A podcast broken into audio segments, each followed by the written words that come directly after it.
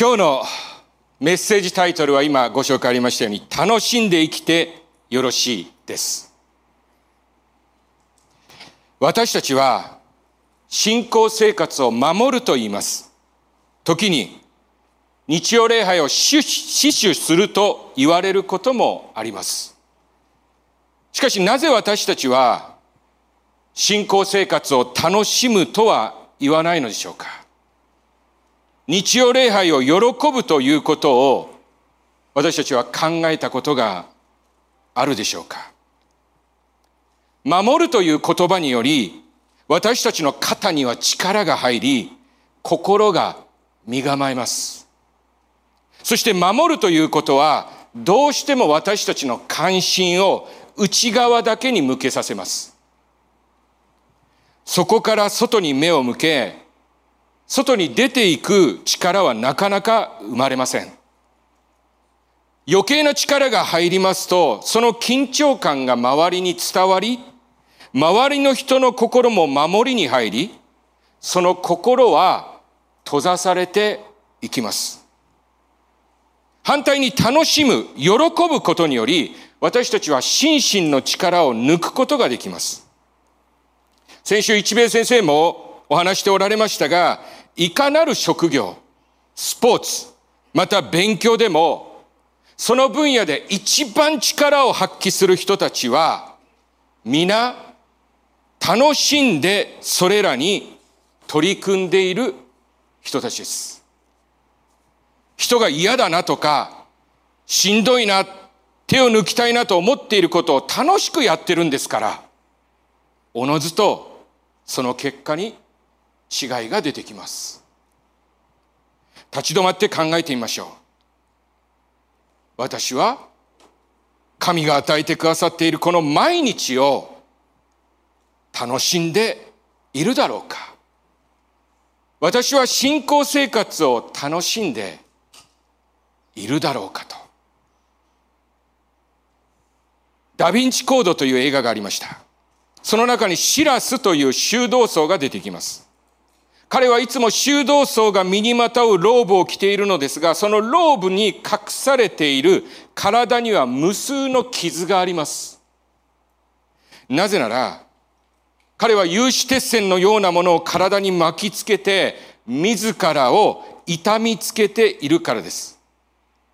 そしてその痛々しい体で、イエス様の十字架像の前にひざまつき、その場で有刺鉄線を強く引き締め上げ、痛みをこらえながら十字を切り祈るのです。この苦行と禁欲によって自分は確かに神に従っているのだということを彼は確かめようとしているのです。言うまでもなく彼の顔には喜びや笑みはなく、いつも青白く、どんよりとした表情をしているのです。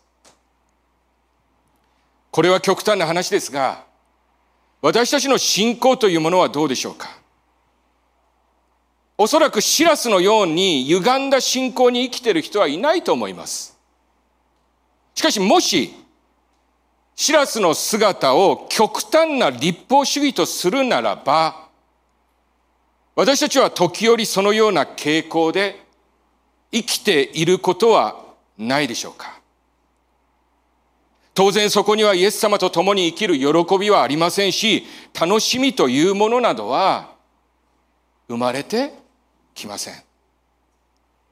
そこには決して満たされることのない義務感と恐れがあるだけです。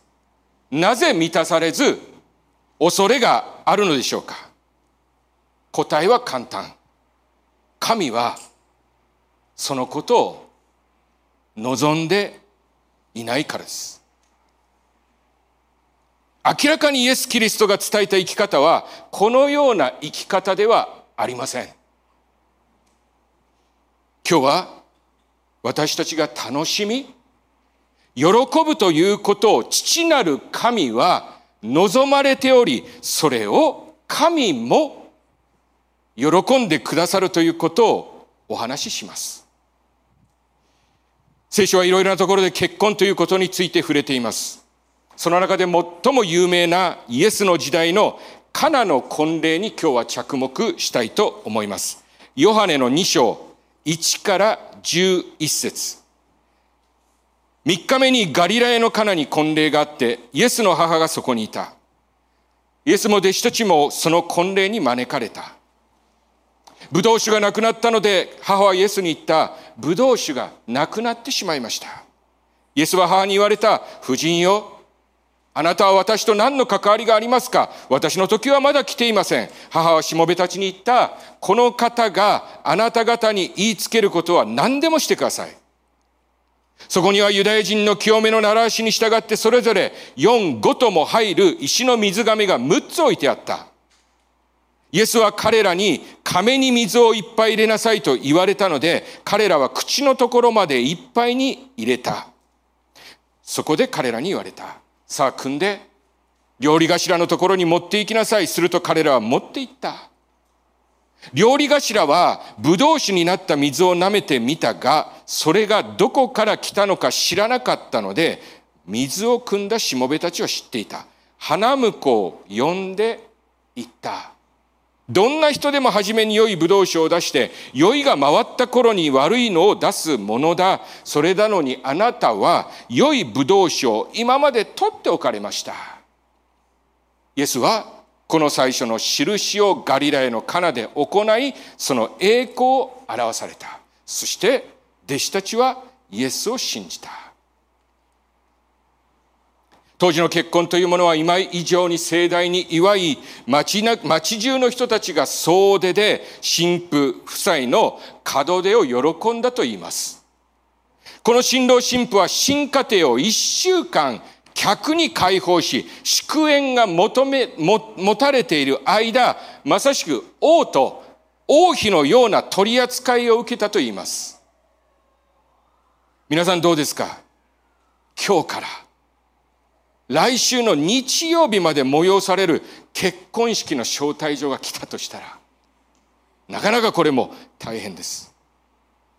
おそらく貧困と重労働に明け暮れていた人生において、祝いと喜びのこの一週間こそ、この新郎新婦にとって、後にも先にもない、まさしく人生最高の時であったに違いありません。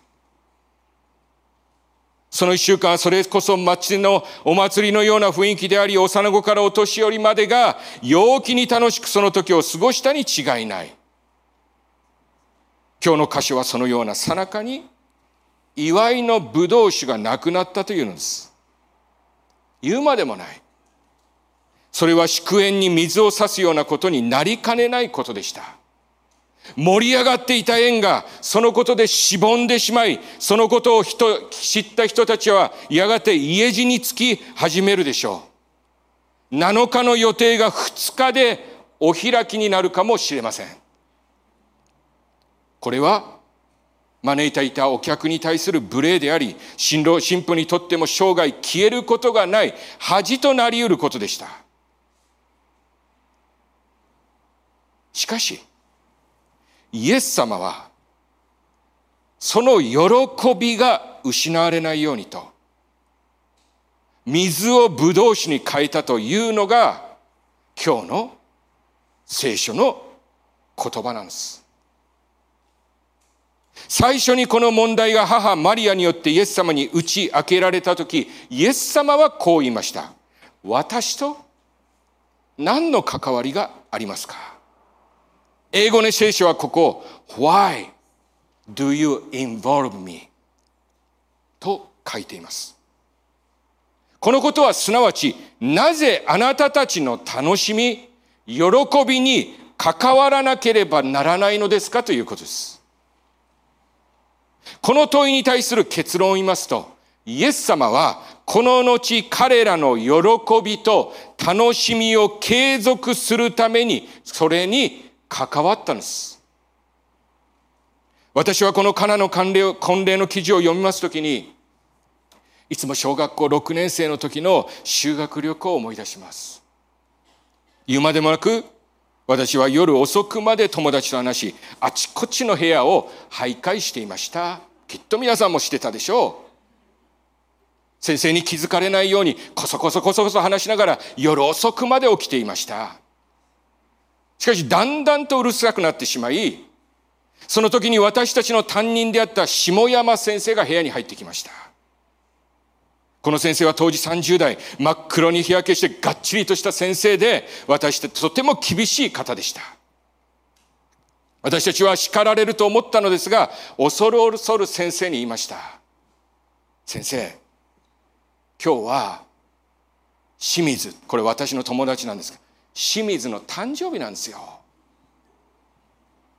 そしたら先生は、ニコッと笑い、じゃあ歌わなきゃダメだろうと、一緒にハッピーバースデーを歌ってくれたんです。そして、もう少ししたら眠れよと言って出て行きました。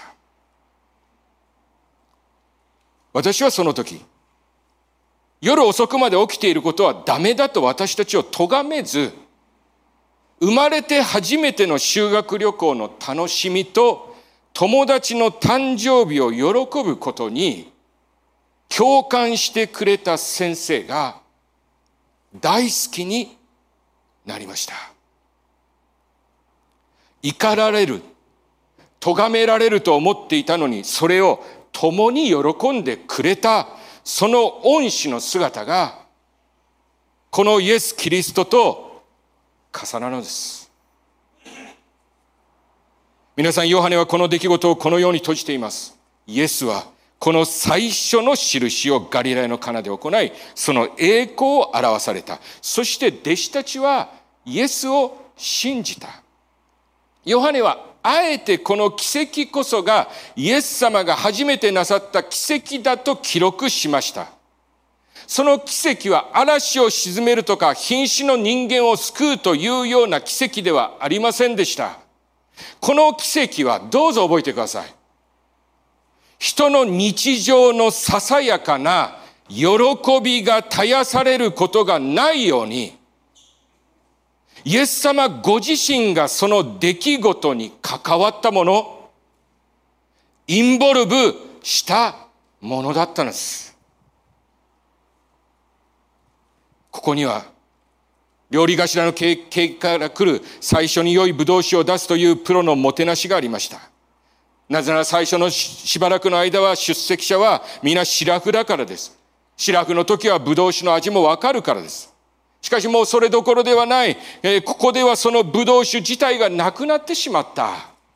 当然その祝宴には笑いがあり、踊りがあり、歌があり、喜びがありました。そのような時、緊急事態にこれが潮時、早めにお開きにしたらと、イエス様は言いませんでした。それどころかイエス様は縁の途中からおそらく縁が終わりを告げるまで最高の葡萄酒を彼らにお与えになった。それゆえ新郎新婦からも招かれた客からもその喜びと笑いが途切れることはなかったのです主にある皆さんこのイエス様の一番最初の奇跡において味気のない水を味わい深いブドウ酒に変えたところに私たちの人生を喜んでいいのだ楽しんでいいのだということを肯定しておられる。そのあなたたちの楽しみと喜びのために私も関わるぞというイエス・キリストの心を伺い知ることができないでしょうか。皆さん最近笑ってますか？笑ってますか？あなたの家庭には笑いがありますか？私たちの教会に笑いがありますか？笑いがいつ起こるかご存知ですか？聖書の中には笑った人たちがいます。いいえ、人たちとより笑った夫婦がいます。そう、あのアブラムとサラです。アブラムはひれ伏して笑い、心の中で言った、100歳の者にどうして子が生まれよう。サラはまた90歳になってどうして産むことができよう。それでサラは心の中で笑っていった。私は衰え、主人もまた老人であるのに、私に楽しみなどがあろうか。そしてサラは言った。神は私を笑わせてくださった。聞く者は皆私のことで笑うでしょう。彼らがなぜ笑ったかご存知ですか？100歳になるアブラム、90歳になるサラに子供が与えられると言われたからです。そして実際に神は彼らに子を与えたからです。すなわち彼らの笑いは自分の固定概念が壊された時に笑いとなったのです。わかりやすく言いますと、こうなるべきだと思っていたこと、その予想外のことになるときに私たちは笑うのです。私は毎週この講談にネクタイをして立っています。しかしもしこの礼拝後に私があのカートさんからお相撲さんのぬいぐるみを借りて、そしてそれを着て玄関口に立ったら、おそらく皆さんは笑うかと思います。なぜ？ネクタイをつけている牧師という固定概念がその時に壊されるからです。よくスポーツのチンプレーとか普通の人たちのビデオの中でハプニングを集めたテレビ番組がありますが、なぜその番組が人気なのか。なぜなら、そこには通常こうあるべきだという考えを覆すハプニングがあるからです。そしてそのハプニングというものは私たちの想像もしてないことであればあるほど愉快なものなのです。トランプには、これ元大統領ではありませんが、数字が記されていますが、しかしそれだけではトランプは面白くありません。トランプには数字ではないカードがあります。私たちはそのカードをジョーカーと呼びます。この呼び名はジョークから来ています。数字の羅列、確率をなきものにしてしまう存在。そこに私たちの笑いと楽しみがあるのです。皆さん、このカナの婚礼の台所事情を知っていた料理頭としもべだけがこのイエスがなさったことを見聞きしていました。彼らはこれらの驚くべき出来事、ハプニングを見てどう反応したのか。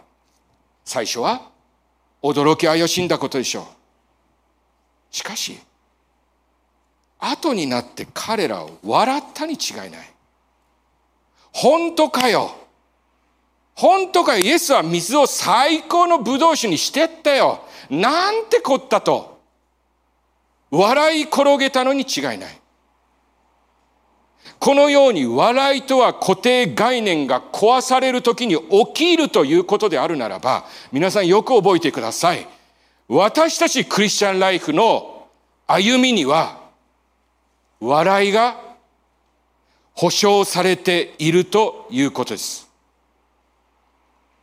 なぜなら、信仰を持つということは、本来固定概念が次々と壊されることを意味するからです。私たちの習慣とか経験、さらには私たちの常識、限界、数字による確率ということまでを超えた神の働きに私たちが目を留めていくことが私たちの信仰生活なのですから。そのような意味における神様が私たちの生活の中になさるハプニングを私たちは日ごとに経験していく。そしてそこから私たちの生活に笑いが起こる。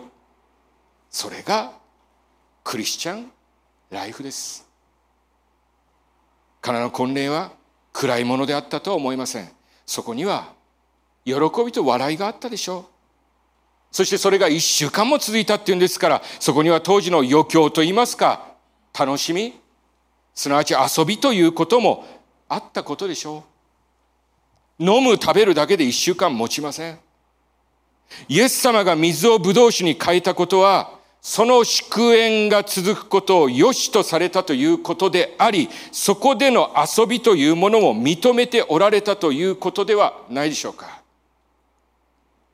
遊びは、英語で言うところのプレイですが、このプレイには意味があります。皆さん、遊び、プレイという言葉の中に、機械の部品と部品の間の余裕というものがあることをご存知でしょう。興味深いことにこの遊びという言葉の意味として空間の余裕ということを言っている言語というのは日本語に限らず英語、ドイツ語、フランス語、イタリア語、スペイン語、オランダ語にもそのような言葉の使い方があります。なぜ多くの国々で機械の部品と部品の間の余裕をあえて遊びと呼んでいるのでしょうか？そこには私たち人間の遊びもそのような意味を持っているということが暗示されていないでしょうか？車にこの遊びがなくなるとハンドルやブレーキが擦り切れて事故が起きます同じように私たちも遊びがなければ燃え尽きてしまうんです。もっと言いますと、遊びというものがあって初めて私たちは人間として最も力を発揮する状態にいることができるということです。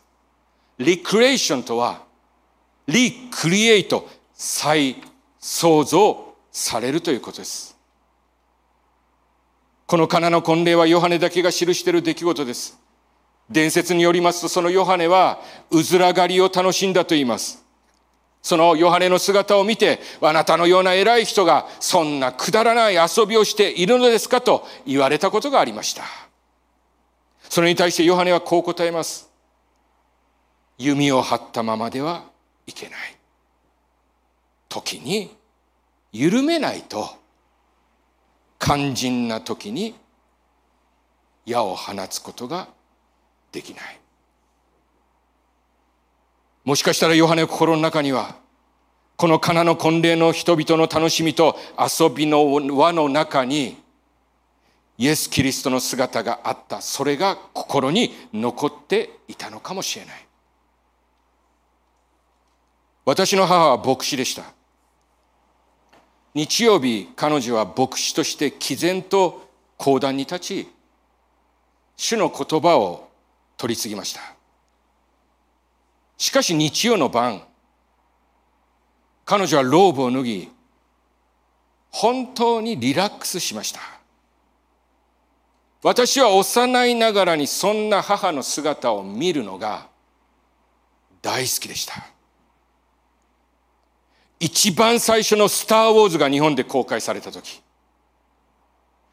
彼女は幼い私を映画館に連れて行ってくれて、私の傍らで字幕をすべて読んでくれました。周りのいる人は迷惑だったと思います。父のいないプロレス好きの私のために彼女は私のプロレス技の練習相手になって遊んでくれました。この母の心により私の心は擦り切れず守られ救われたのです。牧師であった彼女を私は今でも尊敬しています。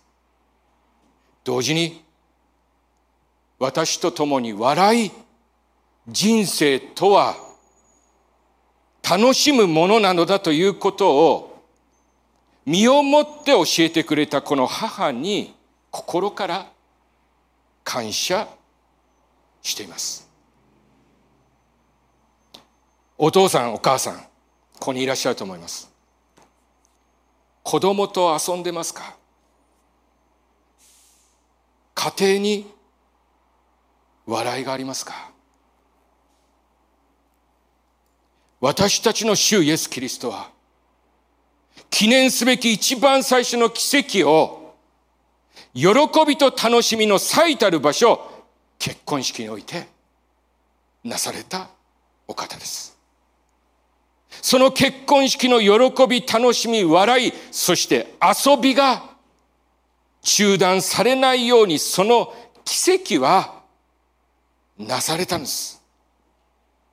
私たちはこの出来事を知るときに神は私たちが楽しみ、笑い、遊びとともに生きることを願っていることがわかります。楽しみましょう。遊びましょう。このようなことがこの講談から語られることはあまりないかと思います。しかし今日お話ししたことの正しさは一つの問いかけにより確実なものとなります。父母であるあなたは我が子が人生を楽しむこと。笑顔とともに日々暮らすことを苦々しく思いますか？いいえ。あなたは我が子が人生を楽しむこと。笑顔で暮らすことができることを心から望みそれを何よりも自分の喜びのように喜ぶことでしょう。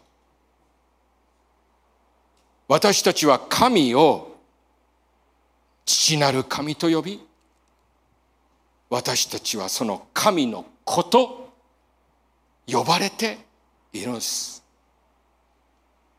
そうであるのなら、あなたの人生、そして私たちの教会生活に喜びと笑顔と楽しみがあるのを父なる神は喜んでくださるに違いありません。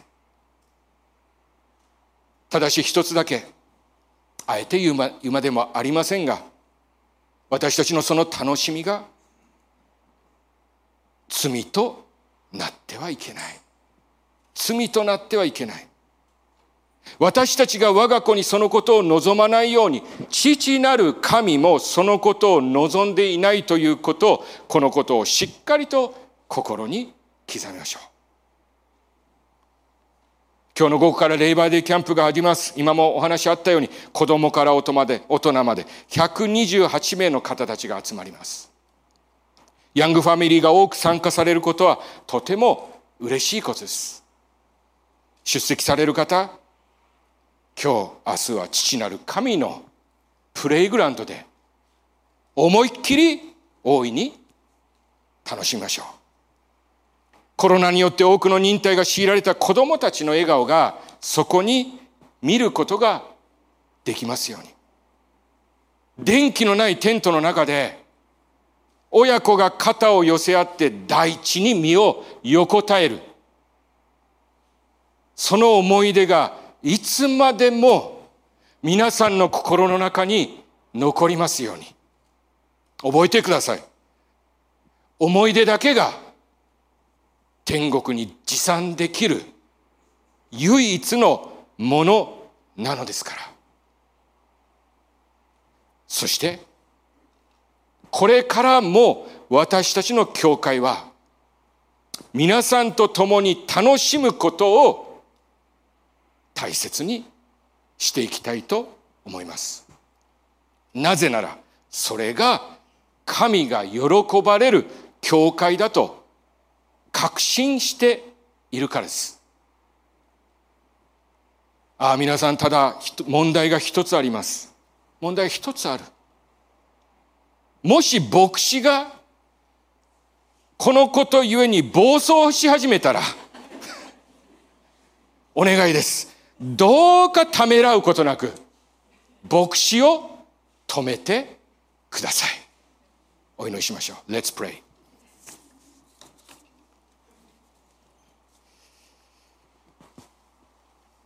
愛する天のお父様、今日私たちはイエス様が、カナの婚礼の喜びに関わり、その楽しみに関わってくださったということを見てまいりました。Heavenly Father, today we have seen that Jesus was involved in the joy and the enjoyment of the wedding at Cana. このことによりあなたの子である私たちがあなたによって与えられているこの人生を喜び楽しむことをあなたは願っていることを確認しました。By this, we have seen that you desire that we, your children, rejoice and enjoy this life that is given to us by you. どうかここに集っている方々の日々の生活から笑顔が失われませんように。I ask that the smiles never leave the faces of those gathered here in this room in their daily lives. 父なる神の愛のまざらしの中、安心してこの人生を歩む、楽しむことができますように。May they be able to enjoy this life in the loving eyes of God, their Father, secure in the knowledge that they are in the grace gaze of God the Father この教会を通して私たちは神から与えられているこの人生を喜び楽しんでいいのだということを一同が知ることができますように。Through this church, may we all know that we can rejoice and enjoy this life that God has given us. This prayer we pray in the name of our Savior, Jesus Christ. Amen. 仰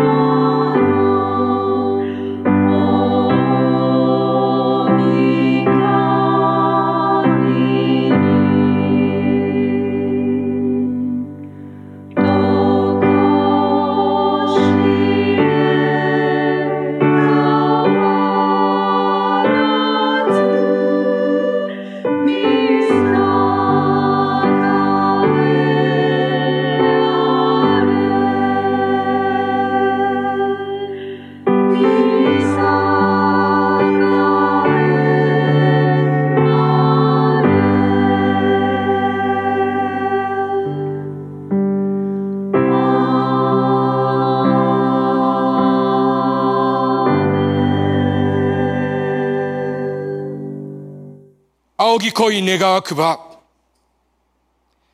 私たちの喜びと楽しみに関わってくださる、我らの主イエス・キリストの恵み、子である私たちの日々の生活を見守っていてくださる、我らの父なる神のご愛、そしていつも私たちと共にご臨在してくださる聖霊様の親しき御交わりが、我ら一同の上に今も後もよよ限りなくあらんこと。May the grace of our Lord Jesus Christ, who is involved in our joys and the pleasure, the love of God the Father, who watches over us, his children, in our daily lives, and the intimate communion of the Holy Spirit, who is always present with us, be upon us all now and forever. Amen.